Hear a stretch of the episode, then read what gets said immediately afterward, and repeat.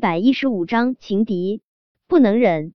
杨雪迫切的想要寻求共鸣，她环视了剧组众人一圈，接着说道：“刚才叶维还收了江少的花呢，谁知道他背着韩少，你勾搭了多少男人？想到了些什么？”杨雪连忙接着说道：“哦，我听说啊，他十八岁的时候就已经跟男人一起睡过酒店了，有次他一晚上还点了三只鸭，谁知道这两个孩子。”是不是哪只鸭的种？越说杨雪的脸上越是得意。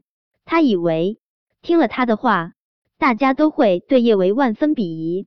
谁知剧组众人如同看脑残一般看着他。叶小宝长得和韩景这么像，他俩站在一起，这视觉冲击力太大。大家都已经认定了梁晓只是韩景的孩子，怎么可能会信杨雪的话？韩景脸上的冷意丝毫未减，他手上的力道越来越大，疼得杨雪嗷嗷乱叫，再也无法说出一句完整的话语。你说什么？你说我是鸭？有种你把话再给小爷我说一遍。剧组中平时看杨雪不顺眼的人都在幸灾乐祸。梁晓只是韩景的孩子，刚才杨雪说梁晓只是哪只鸭的种，可不是在说韩景是鸭吗？爹地，这个坏女人这么说，妈咪，小贝真的好生气。叶小贝气鼓鼓的拖着腮帮子，好生气，好生气。韩景那么疼梁小芝，自然看不得叶小贝这么生气。他揉了揉叶小贝的小脑袋，宝贝儿别生气，爹地不会让任何人欺负你们妈咪。韩景猛一甩手，杨雪一个趔趄，就重重栽倒在了地上。杨雪不甘心的从地上爬起来，她委屈的抹了下眼睛。韩少，我真的没有骗你，叶维这只狐狸精真的是不要脸，他背着你勾搭男人，我有证据。刚才这花真的是江少送他的。说着，杨雪一把夺过了百合花里面的卡片，她谄媚的递到韩景面前。韩少，你看，这的的确确是江少送的画。韩景扫了一眼杨雪手中的卡片，顿时脸色大变。亲爱的维维小仙女，还亲爱的，韩景气得真想将江莫尘踹出地球。他还以为只有小舅舅对老大虎视眈眈，没想到还有一个江莫尘。他以后一定要好好伺候老大，绝对不能让老大跟那些图谋不轨的坏男人跑了。见韩景的眸中跃动着愤怒的火焰。杨雪理了下长发，小脸上顿时又写满了得意。没有男人喜欢自己的女人勾三搭四，看吧，韩少生气了，叶维就等着倒霉吧。韩少，我没有骗你对吧？杨雪声音柔柔的对着韩景说道：“我就是看不惯叶维都有孩子了，还到处勾三搭四，让你被戴了绿帽子都不知道。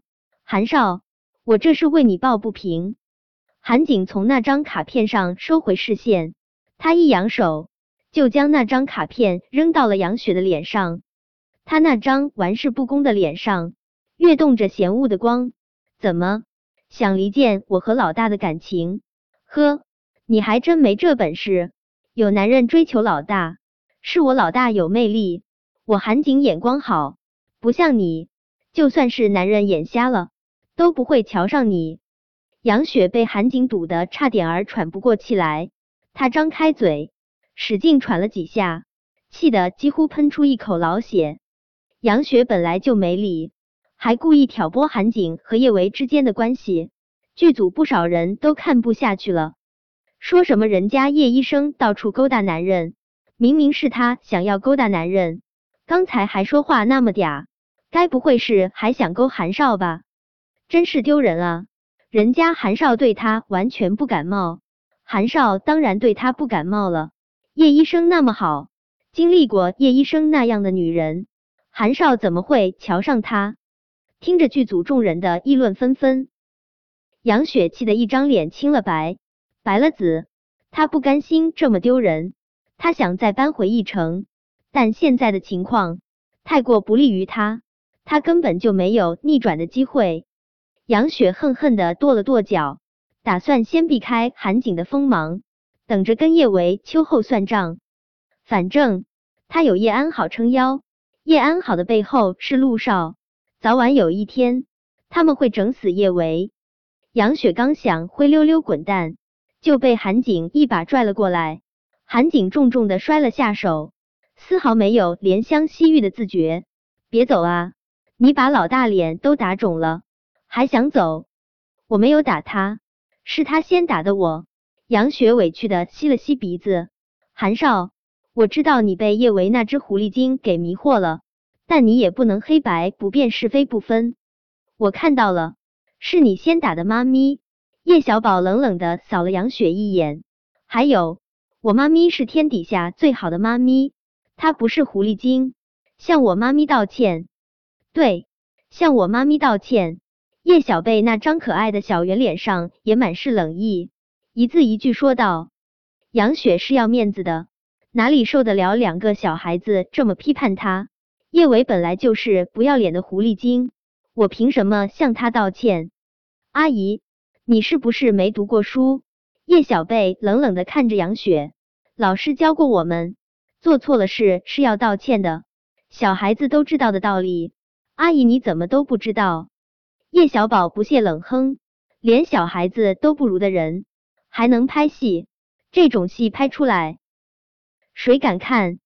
听了叶小宝这话，傅静大惊，这小少爷的话，显然要是杨雪不给叶维道歉，就封制杀他们这部剧。要是韩家真的动手，他们这部剧上星的确会有颇多坎坷。杨雪没什么背景，也没多少演技，不过就是爬上了某投资人的床，才要到了这个角色。他可不会因为杨雪而得罪韩少。权衡利弊之后，傅静冷声对着杨雪喝道：“杨雪，向叶医生道歉。”傅导，你怎么也帮着他啊？你，杨雪，不道歉也行。你现在就离开我们剧组！不等杨雪把话说完，傅静就已经将他的话打断。杨雪瞪圆了眼睛，她不敢置信的看着傅静，傅导竟然为了叶维这只狐狸精要把他赶出剧组。杨雪又气又怒，口不择言的吼道：“傅导，你凭什么把我赶出剧组？是不是叶维这只狐狸精也爬上了你的床，你才这么帮着他？”